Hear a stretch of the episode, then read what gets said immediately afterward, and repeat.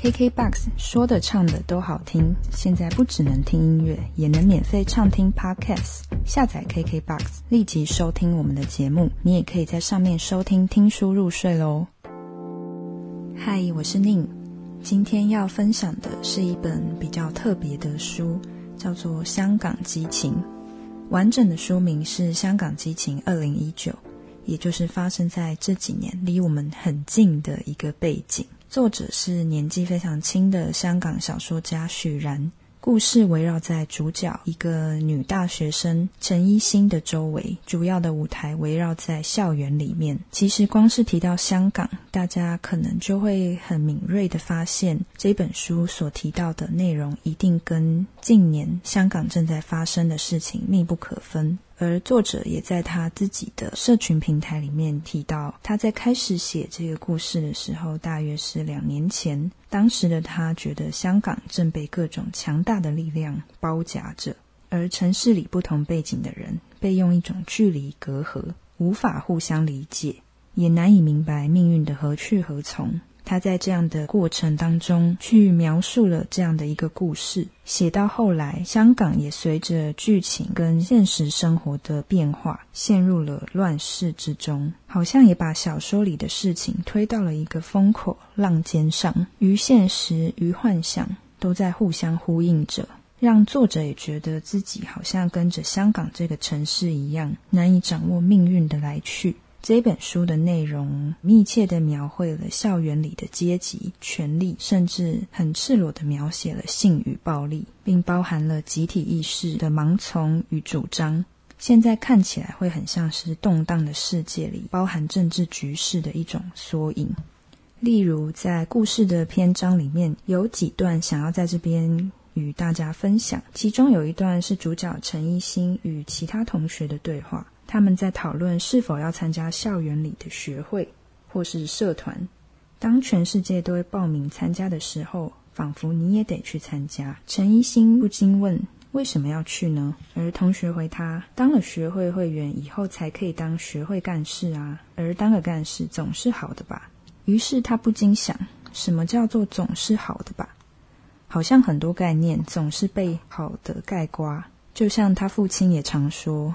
多吃鱼肝油对你有好处，但父亲从来没有解释过为什么，只是那样斩钉截铁的不断说，他也就这样一路吃下来了。可能就像我们各自家庭里也会有父母亲从小灌输的一些概念，在身体健康上，可能就是吃中药啊，像我母亲会跟我说，呃，吃 B 群是好的。那身为子女，如果没有仔细去思考的话，就是照着父母说的去执行。而陈一新就这样一路顺从父母的话，在父母的观念里，洗了手再吃饭，不要随地吐痰，努力考上大学，好好珍惜自己的贞操等等，这些都是非常好的。然而，他却开始感到烦躁，就像苍蝇一样在血管里横冲直撞。让他感觉有一种颤抖，连手臂上似有若无柔软的毛，此时也因为焦急而竖得笔直。或许是一种人内在对于自我，或是对于生命生活中的质问。当我们开始产生了疑问之后。身体也会对于自己的这个疑问而有随之而起的反应。我们会想要去找到答案，会想在自己身上去找到不是别人灌输于我们，而是自己去思考的方向。不论对错，重点在于那是经过自己思考，是自发性自主的一种象征。当大家都遵循某一项规范、某一条准则的时候，你也跟着遵循。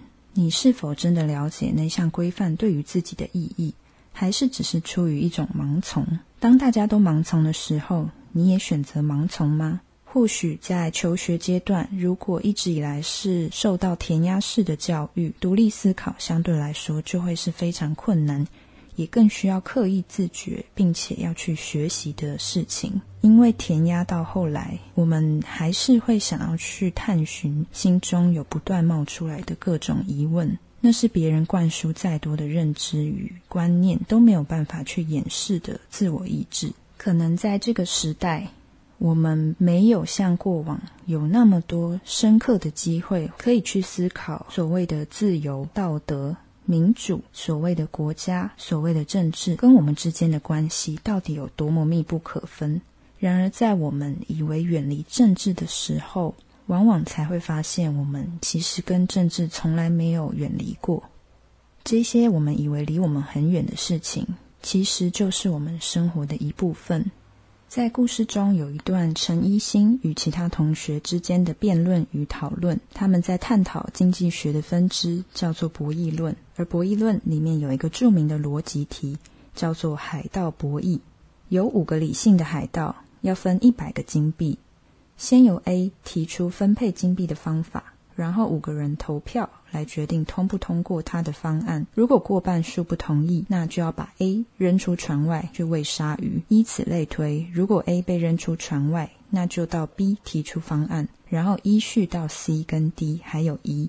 假设他们五个人完全理性而且十分聪明，那金币的最后分法将会是 A 得到九十七枚金币，B 得不到任何金币，C 得到一个，D 得不到任何金币。而一得到两个，这时你可能会想：A 提出这样不公平的方案，其他人怎么可能同意？但事实是，当他们使用这种投票形式决定的时候，他们已经把自己某部分的命运交到别人手中了。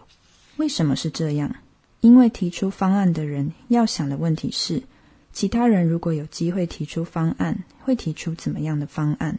自己又怎么样，在让他们同意的方案的前提下，为自己争取最大利益？这样的话，就要先从最后的那一个人开始想。假设 A、B、C 都被扔到海里，只剩下 D 跟 E，那么 D 无论提出什么方案，E 都会否决，把 D 扔到海里，自己独吞所有的金币。因此，无论 C 怎么说，D 都会为了保命而答应。如此。C 知道了，D 无论如何都会支援自己，就会提出让自己得到所有金币，另外两人什么都得不到的方案。而 B 想到这一点，就会提出让自己得到九十八个金币，D 和 E 各得一个的方案。这样 D 和 E 能得到的起码比 C 分的时候多一点，就一定会投票同意。A 想到这一点。自然放弃取得 B 跟 D 的支持，直接给 C 分配一个金币，给 E 分配两个金币。在这种情况下，C 跟 E 得到的都会比 B 分配时他们所得到的多。因此，A 和 C 还有 E 都投票赞成，这样方案也能通过，A 就能把自己的利益最大化。接着他们说：“现在你看，A 之所以能得到这种结果，是因为在这个看起来民主的投票过程中。”其实五个人是不平等的，因为提出方案的先后次序是不一样的。我们可以知道，A 比 B 权力大，B 又比 C 大，C 比 D 大，而 D 又比 E 更大。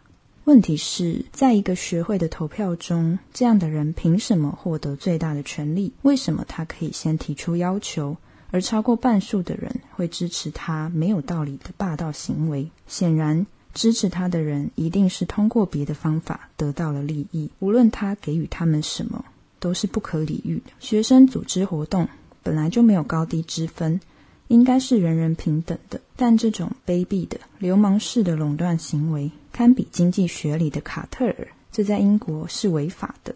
而主角陈一新听着他说，想说什么却又欲言又止，在这边探讨的似乎是彼此之间心中的那一把尺。那一个道德的标准。然而，就这个年纪来说，身处个体与团体之间的各种阶级与权力之间的比较，好像从来就没有一个明确的答案。而那样的疑问就会一直埋在青春岁月的时光里，那个疑问就会一直留在一个人的心中。有时候会让我们去思索自己想要守护、维护的事情。背后到底有没有理性的根基，或者我们到底是基于什么想要去守护一个我们看重的价值或是一件事情？而在他们谈话的过程中，对方又接着说：“没事的，一切都会没事的。无论事情最后怎么样，其实都没有关系，不是吗？所有的事都是这样，不论喜不喜欢，痛不痛苦，最终有一天我们会接受事情的结局，就好像水一样。”到了什么容器里，最终就会变成那个容器的形状。主角便开始觉得思想就像水一样，缓缓的扩散到说这个话的人的边与框，成为这个人的思想形状。他开始觉得，确实很多事情是没有什么可以想的，很多事情也是可以接受的。很多时候，我们的认知、我们的观念，就是像这样，在日常生活中，透过其他人的耳濡目染之下，形成了我们一个人的观念，渐渐的，甚至形塑了我们的价值观。但对于自己所秉持的价值观，在很多时候，面对行为，在面对冲突、面对一些考验的时候，在面对到这些之前，我们不一定有意识到自己所有所秉持的价值观。到底是不是真正贴近自己所要的？跳回到本书的一开始，是透过一则报道的角度来切入主角还有事件当中。在报道里面提到，在香港最近的政治风波中，由于立场不同而导致关系破裂的例子屡见不鲜。在这个割席风行的社会环境里，政治取向成为每个人必然要承受的一个标签，甚至连没有政治立场、不参与政治的人。也被封上“港猪”的称号，被视为社会的寄生虫。在这种局面下，二十多岁的主角陈一新便因为一段在十月一号开香槟庆祝的视频，而在香港各大网络论坛一炮而红，被县民戏称为“香槟猪”，讽刺他在紧张的社会环境下置身事外的无态度。在短短一个月内，他不但因此遭受了所有舆论的攻击，收到不下百封的恐吓邮件。还为此丢失工作。于是记者询问他：“你开香槟的视频，我们从很多媒体或论坛看到，但对于这一段视频的真实来源，我们没有听说过。可不可以复述一下这一段视频录制的真实过程？”陈一新回答：“你们会问真实的过程，这倒让我挺惊讶的。为什么从来没有人问我这个问题呢？我一个普通的白领，连国语都不太会讲，对政治毫无兴趣，也一窍不通。”会有这个视频，其实事情很简单，因为十月一号是我的生日，而前一天刚好完成一个大项目，就跟朋友约在酒吧点香槟庆祝。在场的朋友帮我录了影片，我就把影片传到社交媒体上，仅此而已。记者说，听起来是在正常不过的事了。不过那天早上刚好就发生了第一宗警杀事件，事件内容是警察向一名示威者的脸部喷胡椒喷雾。该名示威者后退回避，刚好掉到了被掀开井盖的下水道里，在十月一号早上证实死亡。而你开香槟的时候，对着镜头大喊“死得好，死蟑螂”，被网友指出不像是在庆祝生日时会说的话。请问你为什么会说出这样的话？陈一新回答：那天晚上我们去吃饭的路上，有一只蟑螂从面前爬过，吓得我差点吐出来。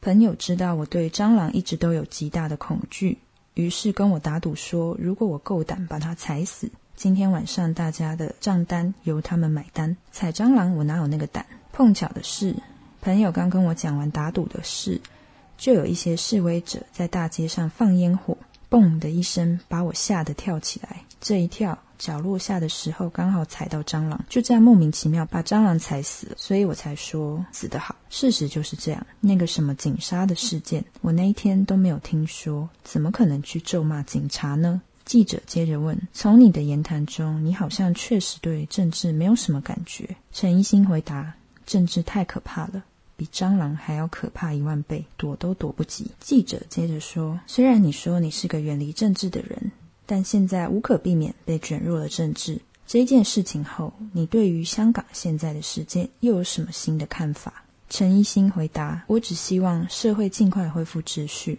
希望不会有更多人像我一样受到误会跟迫害，也希望这件事情平息之后，大家可以忘记我，让我回到正常的人生。我知道我会惹来不少人的辱骂，但反正我已经跌到谷底了，也不介意了。”记者说。你现在总是戴着口罩，怕不怕被认为是示威者？陈一新回答：“我这个人没有什么原则立场，只有一个保命的问题。群众疯起来，真的能杀人。他们说我是猪，但其实我说，集体的意志才是猪。我说这句话并没有贬低谁的意思，因为我也是猪，我才最懂猪。活在这个世界上，有谁不是猪？”这一连串的对话都可以感受到一种无形的压迫，藏在对话间的那种压力，不论是一种集体意识的，或是个人意识的。透过这本书的故事，都能让我们去反思现在这个世界真实正在发生的事情。最后带到本书的封底，提到这本书的故事是一个现代的寓言，里面充满了象征还有隐喻。透过一个香港女大学生陈一心的故事，让我们去窥见她的日常。当我们在阅读的时候，如果无意间你读出了一些端倪，也不要惊讶。那只是香港的日常的一部分。这本书很值得我们一起去思考。在这边要谢谢硬科文学的邀请，也希望我们都能对于这个世界现在正在发生的事情更多一点的思考，同时也对于自己每天的每一个选择更去意识那些我们以为离我们很遥远的事情。或许跟我们现在所做的每一个选择都密不可分。而谈到整个世界，或许太大也太遥远了，但至少我们可以对于自己现在所拥有的意念、选择所拥有的自由，是可以更加意识并去选择的。我想这是这本书带给我的部分。愿我们都能更意识到，并且更参与到自己生命以及整个世界正在发生的事情。愿我们都能对于自己的选择、自己的想法更加的意识，并有机会透过扩充认知，去窥见自己生活以及整个世界的样貌。我是宁，那我们下一本书再见喽，拜拜。